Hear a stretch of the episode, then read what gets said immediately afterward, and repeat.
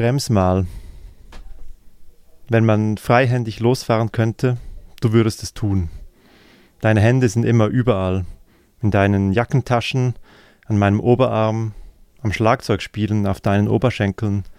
Nur am Lenker sind sie selten.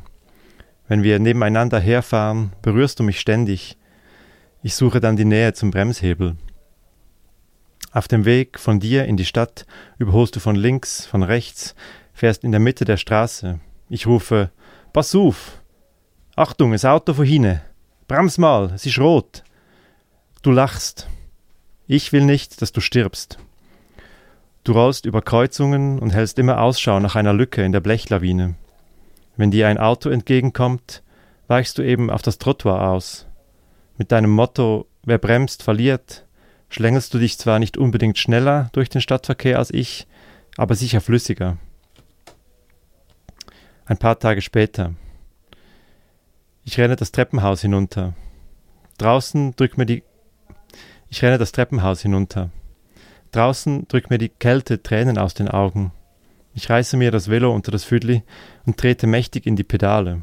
In sieben Minuten fährt mein Zug. Im Wiegetritt fahre ich die Storchenbrücke hoch, nehme die falsche Trottoirseite, umschlängle eine Horde Schulkinder. An der Kreuzung steht das Lichtsignal auf Rot.